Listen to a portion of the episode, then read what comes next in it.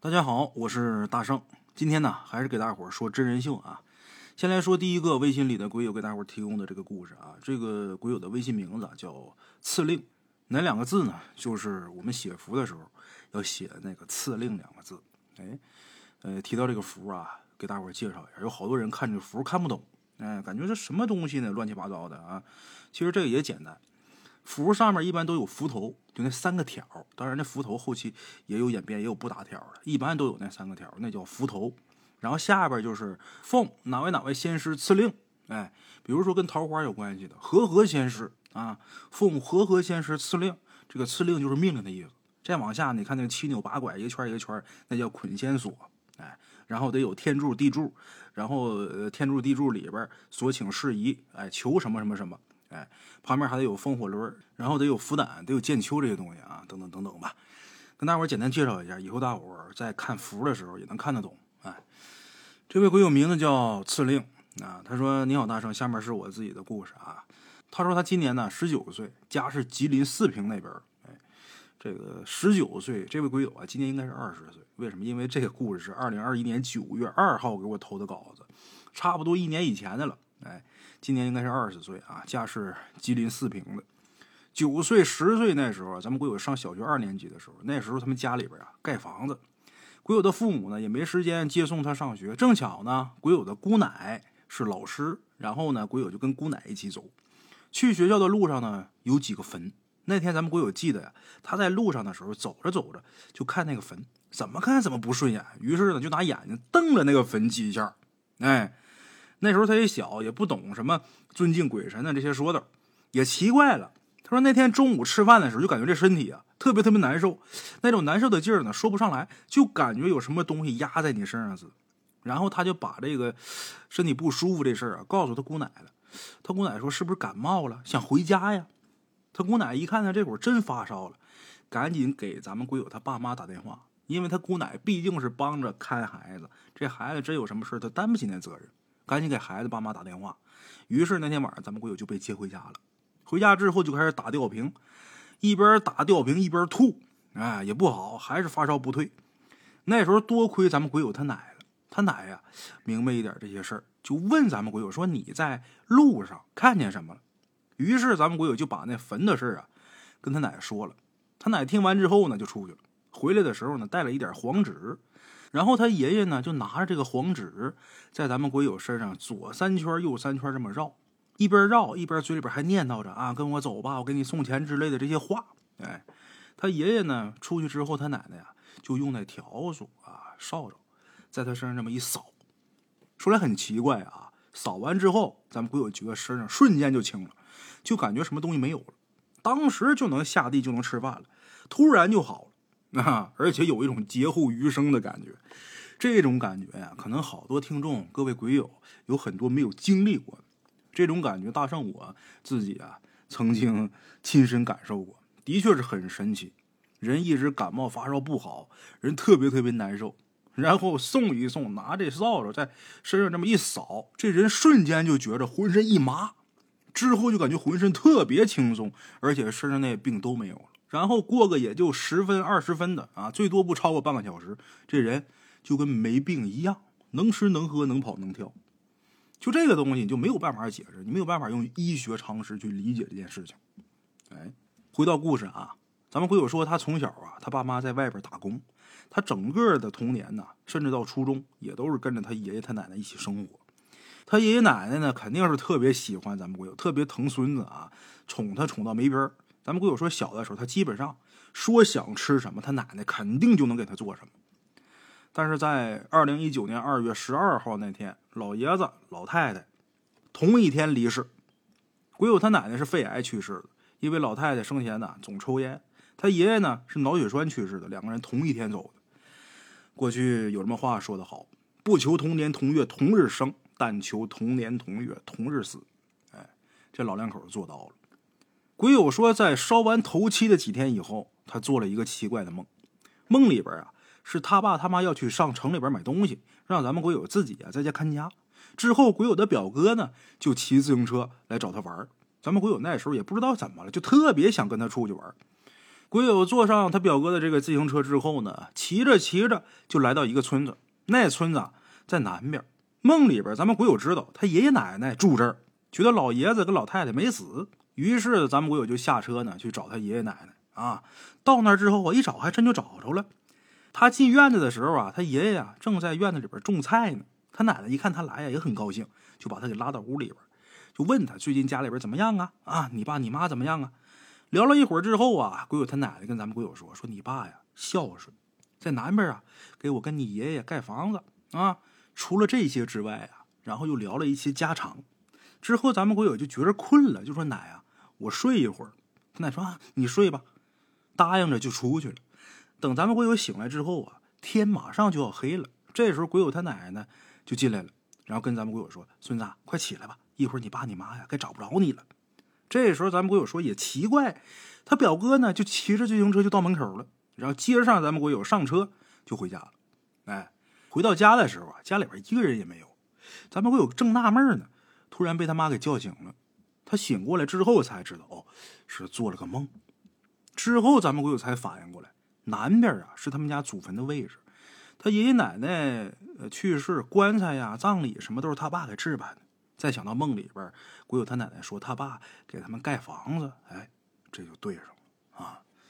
这个故事啊，其实没有什么可怕之处，我反而觉得心里边还挺暖和的。其实咱们每一个人都是在这个世界上啊，并不缺爱你的人，只不过咱们可能不在一个空间里罢了啊。好了啊，这是咱们今天的第一个故事，接下来啊，咱们来说今天的第二个故事。今天这第二个故事啊，给提供故事的这位鬼友，微信的名字叫向日葵啊，很阳光的一个名字，是安徽合肥的鬼友说：“大圣，我们家呀是安徽这边的，应该是位于淮河领域吧？”哎，他说在零八年、零九年左右，那时候他还小，那年夏天呢，他跟他姐姐作为留守儿童留在家里边，哎，因为父母要在外边打工，他跟他姐姐还有他的堂哥堂姐。也都来他奶奶家这儿过暑假，因为堂哥堂姐的父母啊也要做生意。哎，鬼友的爷爷奶奶照顾这四个孩子，每天就是做饭、洗衣服，平时呢也会去这菜地里边干干活。这活呢也不累。咱们鬼友说这个事发生的具体时间呢，他记不清了，他就记着那年夏天呢，有那么一天呢，他们村里边走了一位老奶奶。这位老奶奶呢，也是住在村里边的。鬼友他们家呀。是住在村头，哎，他们家左右两边啊，只有两户人家，再过去就没人了，都是庄稼地了。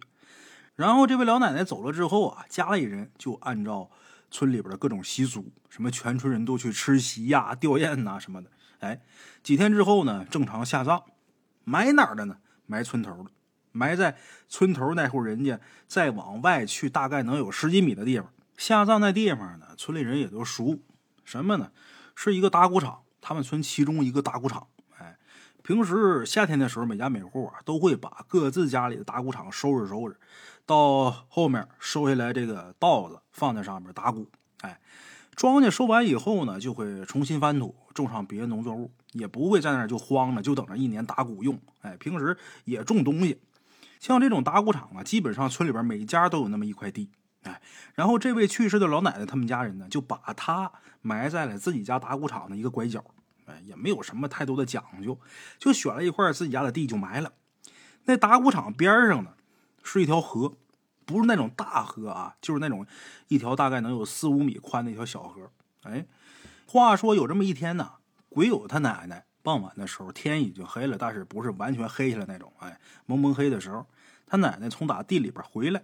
回来之后就张罗着给咱们鬼友他们这四个孩子做饭呢。那时候家里边是烧土灶的，要烧柴火。鬼友他奶奶就去咱们鬼友他们家那打谷场弄柴火。这柴火呀，每家都有一柴火垛，有的人家呢在院子里边，有的呢在院子外边。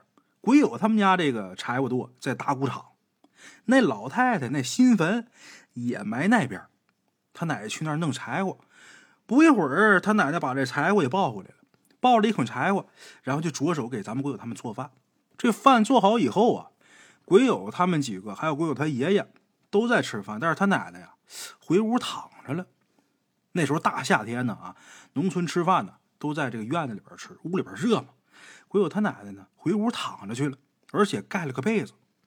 那个时候咱们鬼友觉得没什么，但是现在一想啊，不对，他那时候就觉得他奶奶可能是累了，下午干活干累了啊，没往细想。但是现在想想，大夏天的那么热，盖个被子，这事儿就很奇怪。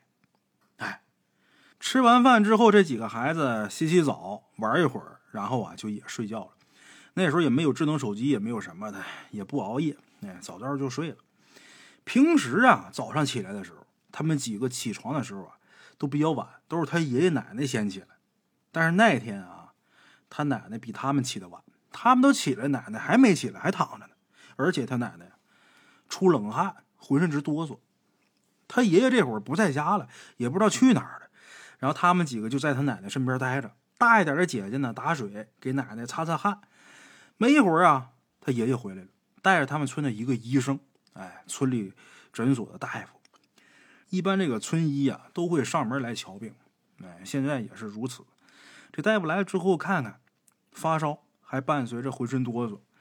这个大夫当时给出的诊断呢，说可能是中暑了，那可能是中暑了，记不清了啊，给打点滴吧，给开药，然后说先看看情况，这大夫就走了。村里边就这一个大夫，平时他也挺忙的，但是掏心窝子说，大夫要是这么给人瞧病，有点不负责任。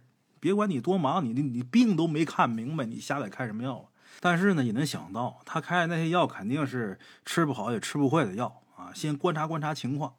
其实这种情况，你要是不明病因的话，也应该想一想别的措施啊。当然，这是我们这么理解。但真正一个村子里边，像村子比较大，几千人就这么一个大夫，每天他也真是忙不过来。但是即便忙不过来，这个东西跟别的不一样。你当医生呢，这个容不得一点含糊。这可能也是咱们国家农村医疗水准的一个问题啊。这事儿咱就不多说了啊，要说起来那就没完没了了。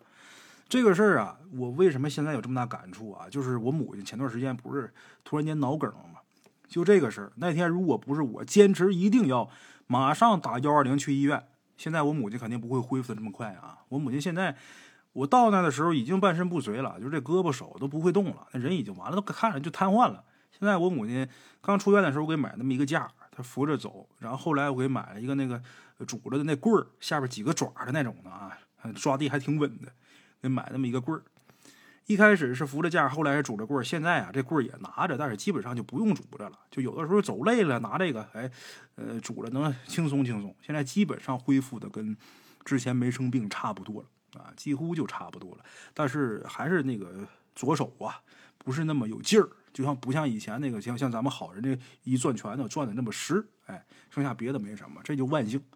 我妈那天发病的时候，她第一反应啊，就是赶紧去诊所。一般农村都有个诊所嘛，村医疗所还是村卫生所呀，不都有吗？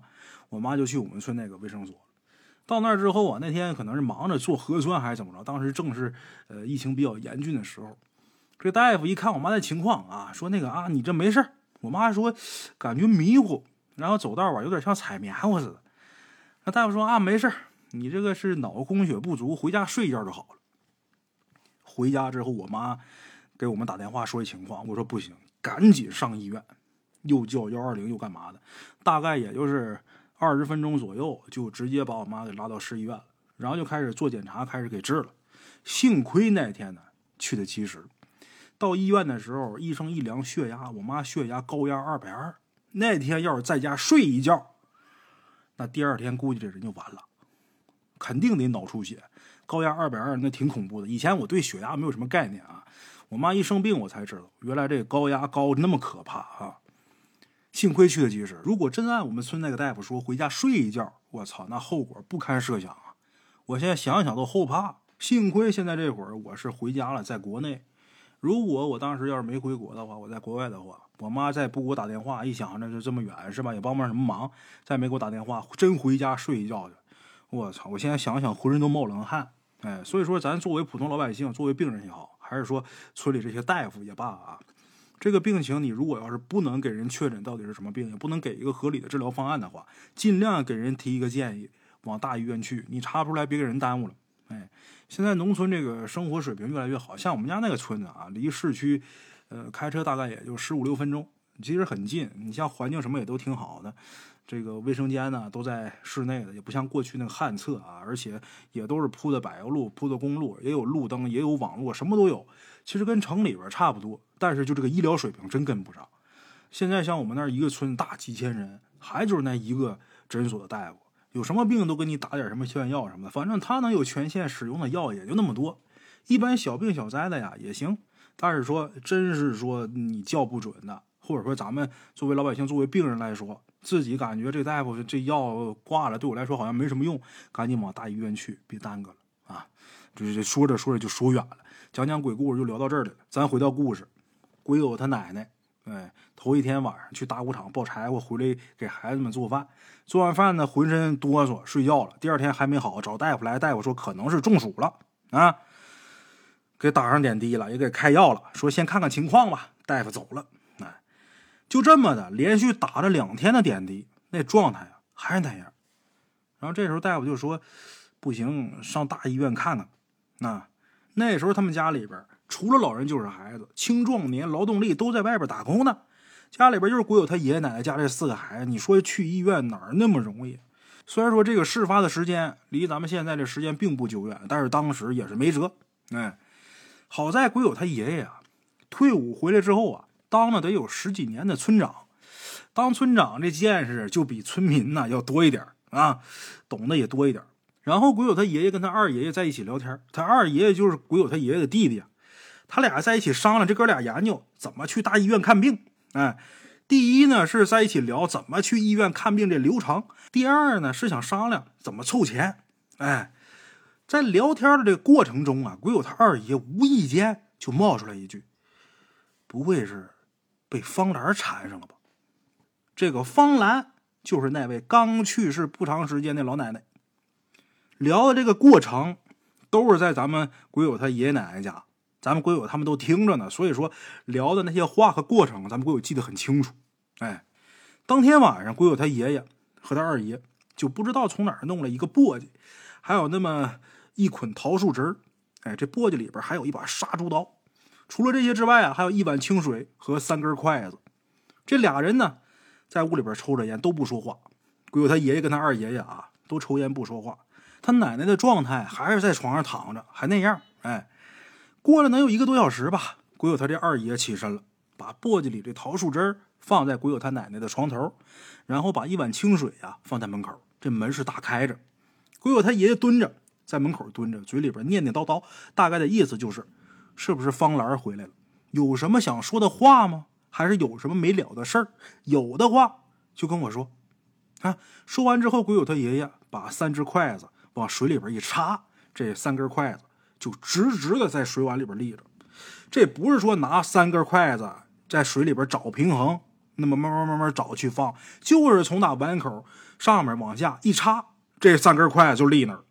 哎，我见有好多拿这三根筷子找平衡，搁那硬立的，那纯属是扯犊子。人家就拿这三根筷子从上往下这么一插，马上就站那儿了。哎，这时候再看床上鬼友的奶奶喘着大气，就好像是做噩梦那种情形。得有四五分钟，鬼友他奶奶张嘴说话，一张嘴就是我饿了，饿了那就给弄吃的吧。鬼友他爷赶紧给擀了一锅面条。啊，也别等醒面了什么的，和好面直接就擀完就切就下锅啊！没一会儿这面条就好了，给端上来一碗。鬼友他奶奶也不睁眼，就在那直直的坐着，也不管这面条热不热，三下五除二就吃完一碗面。鬼友说：“那简直就是拿筷子往嘴里边直接送，也不嚼，那一碗面也就十多秒钟吃完了。”然后接着说：“你们家这面条啊，做的好吃，再盛一碗。”鬼友他爷爷赶紧又把锅里边剩下的面划拉划拉，又弄一碗。给送上去了，还是那个吃法，特别快。吃完之后还要吃。这时候鬼友他二爷爷说话，说一会儿走啊，给你多带点。你看大嫂这身体不好，你先走，完事给你多送点啊。那时候鬼友他爷爷跟他二爷爷在村里边也算是个人物啊。第一是当过兵，胆子大；第二呢是什么都见过。他二爷给别人也驱过这些脏东西，所以这俩人呢才这么淡定啊。鬼友他二爷爷说完话，鬼友他奶奶呀沉默了一会儿。然后张嘴，张嘴就是我天天喝河水，喝够了，饿了。然后二爷就说：“你先走，赶明天呢，给你送点吃的。”然后这时候鬼友他二爷爷给他爷爷使个眼色，鬼友他爷爷从他口袋里边抓了一把米，也不知道这米是什么时候装的，然后对着碗里那三根筷子蹲下之后，这一把米就砸过去了，那筷子应声倒地。然后鬼友他爷爷随手“梆”的一声就把那个打开的门给关上，直接给摔上了。哎，那门是单扇的。这时候再看鬼友他奶奶就倒下了啊！待了有一会儿，鬼友他二爷和他爷爷两个人端着簸箕，里边放的米面，把这些东西端起来，就趁着黑天往打谷场去。这俩人胆子大，到打谷场之后啊，隐隐约约的能看见那新坟了。然后把簸箕里这些东西一下都甩河里去。之后这俩人呢就回家了。啊，第二天早上，鬼友他奶奶这人就起来了，起床了，但是还是很虚弱。可虽然是很虚弱啊，但是能看得出来这病是好了。哎，后来养了挺长时间，这人呢才彻底恢复。那时候鬼友他爷爷呢还问他奶奶说：“你知不知道你那天晚上连吃了两大碗面？”给他奶问的直懵，他什么也不记得呀，就感觉呀这一觉睡醒了啊，中间发生什么他不记着。说到这儿啊，咱们鬼友还特意提了一下，说当时农村老家那大碗呢特别大，他奶奶那时候饭量特别小，有一小口米饭就能吃饱，那大碗两大碗面，老太太愣是啊十秒钟一碗给盖下去。他奶奶当时吃的时候，咱们鬼友他们几个都觉得特别特别奇怪，他奶奶平时就吃那么点儿，那么两大碗面。愣是在很短的时间内就给吃完了，咱们鬼友他们就纳闷怎么咽下去的呢？这事儿啊，就是发生在咱们鬼友他奶奶身上。这件事情呢，咱们鬼友他们看见的并不完整。哎，就比如说他爷爷跟他二爷爷俩人到河边怎么操作，他们没有跟去看，是后来长大以后啊，他又跟他爷爷奶奶去求证的。他问他爷爷那天跟他二爷爷出去以后怎么怎么样，后来也大了，他爷爷奶奶也告诉他这个事情的经过了啊。好了，这就是咱们今天这两个故事。前面那个故事听着挺暖心的，后边这个呢，像这种事情啊，特别常见，尤其在农村啊。其实，在市里边也有可能碰见这种事情。有一些地方比较荒凉，就像我经常去钓鱼的一个小河边，那地方以前是咱们海城的一个刑场，那地方叫大白桥。大白桥那地方以前过去啊，公审大会啊，枪毙人的什么都在那儿。后来慢慢这城市越发展越大，那地方成了闹市区了。那河边就以前经常枪毙人、枪毙犯人。除了像这种地方之外，有些地方啊，城市里边有一座山，哎，这山上呢埋了很多坟，有的呢甚至说开发成公墓了。他们这个山呢，不是说以前就在市区里，以前呢这山可能在市区以外，后来城市越发展越大，面积越扩越广，把这山就给扩到这个市区范围以内了。就像这种地方，大伙还是尽量能不去就不去，一定要少去这种地方。如果说真的碰见这种情况了，就像咱们今天第二故事里边介绍这种方法啊，也是一个很好的驱邪的办法。像这种办法是很常见的。咱们这位鬼友的二爷爷所用的这方法，就属于是软硬兼施的。哎，你像这桃树枝啊，还有这杀猪刀啊，这都是硬手段。像答应他提这些条件啊，这属于是软手段。这种软硬兼施的办法是比较好的。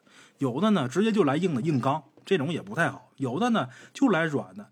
这个没皮没脸的东西，就这些死鬼，你要是跟他来软的，你越软他越欺负你，没完没了。哎，所以说呀，像这种软硬兼施的手段还是比较好用的啊。好了啊，今天咱们这期故事啊，就给大伙说到这儿。我是孙大圣，咱们下期见啊。